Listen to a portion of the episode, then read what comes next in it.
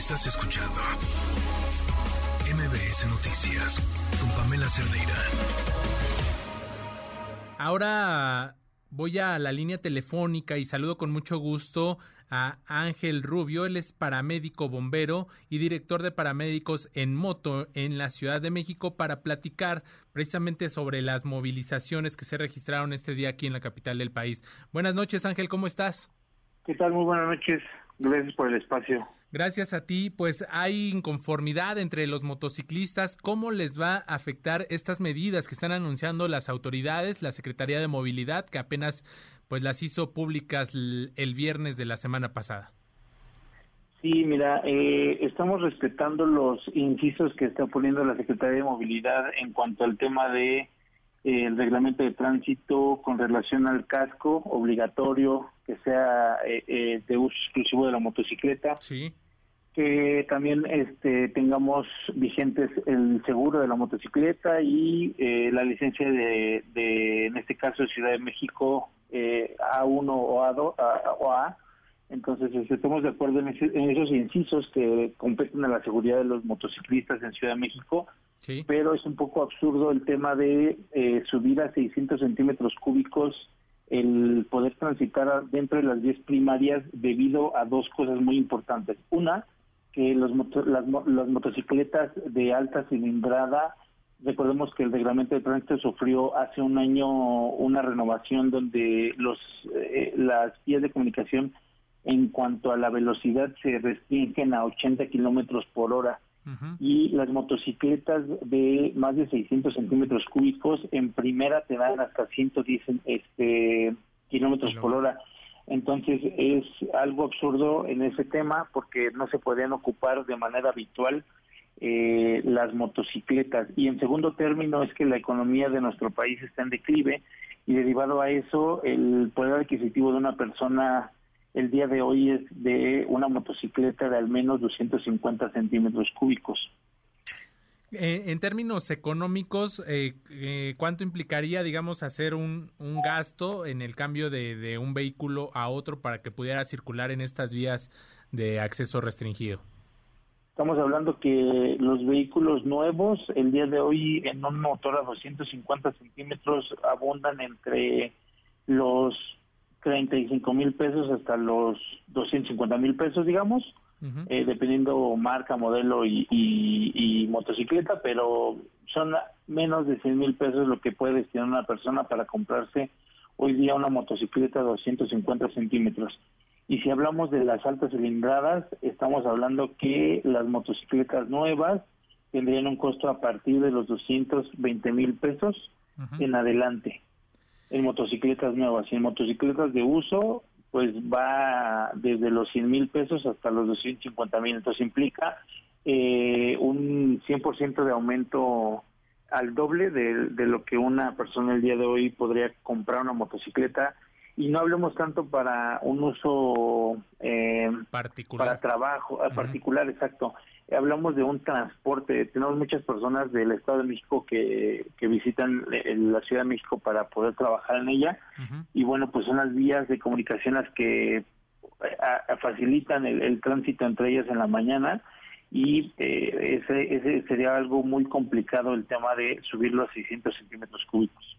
Y, y ahora también hay otra modificación que se anunció, que, que dice el secretario de Movilidad, Movilidad Andrés Layuz, que se trabaja en el reglamento de tránsito para que se enlisten las características que debe tener un casco de motociclista toda vez que, bueno, pues sabemos que es obligatorio para la circulación en este tipo de vehículos.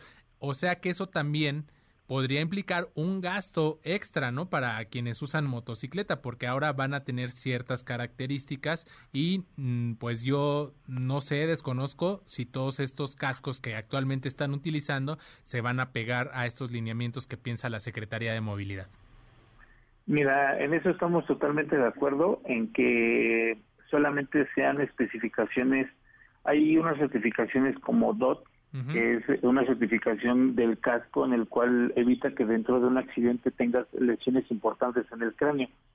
Eh, los cascos de hoy en día tenemos un mercado eh, muy variado en donde han entrado a México Incluso el mismo gobierno ha permitido la entrada de esos contenedores desde China, donde los cascos te cuestan a partir de 300 pesos.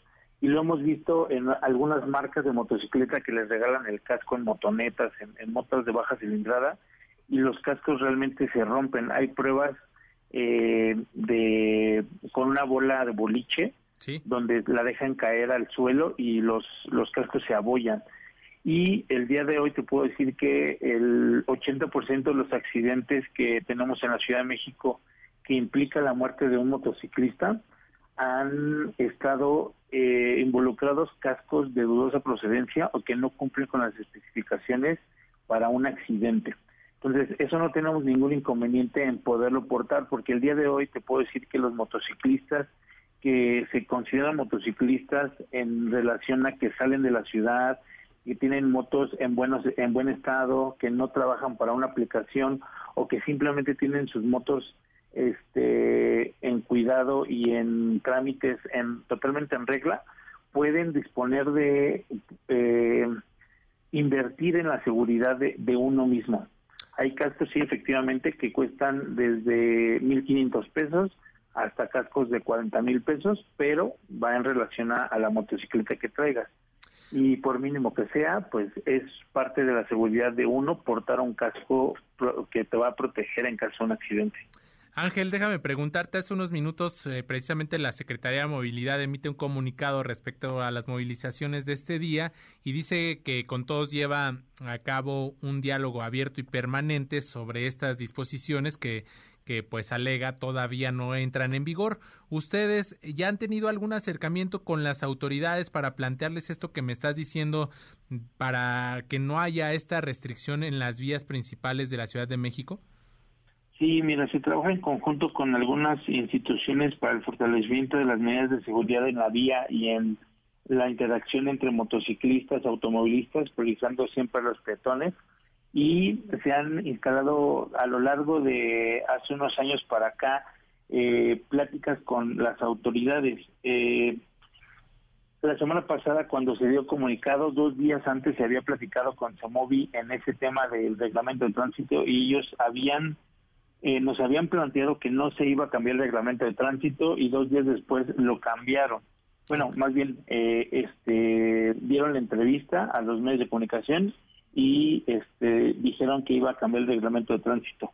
El día de hoy, en, la marcha que se tuvo del Monumento de la Revolución a la Secretaría de Movilidad, se entregó un pliego petitorio en donde se establece que se mantenga el diálogo y el trabajo en conjunto, ya que esta reforma se muestra arbitraria, ya que no se existió un consejo entre las comunidades de motociclistas ¿Qué quiere decir esto? Que la Secretaría solamente lo está destinando por que no sé si lo propuso alguien de la mesa, de la Secretaría de Movilidad, alguna ley o algo, algo así, pero nunca se puso bajo mesas de trabajo con la misma ciudadanía este, esta información. Tenemos que irnos a, a, un corte. Te agradezco mucho. Vamos a seguirle dando seguimiento a este tema porque seguro va, va a a dar de qué hablar en los siguientes días por las posturas que, tienen tenemos, ustedes. Tenemos junta con ellos todavía. De acuerdo, pues estaremos ahí al pendiente y al habla para ver cualquier otra situación que se dé alrededor de este tema.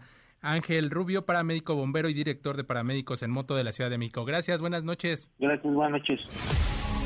Estás escuchando MBS Noticias con Pamela Cerdeira.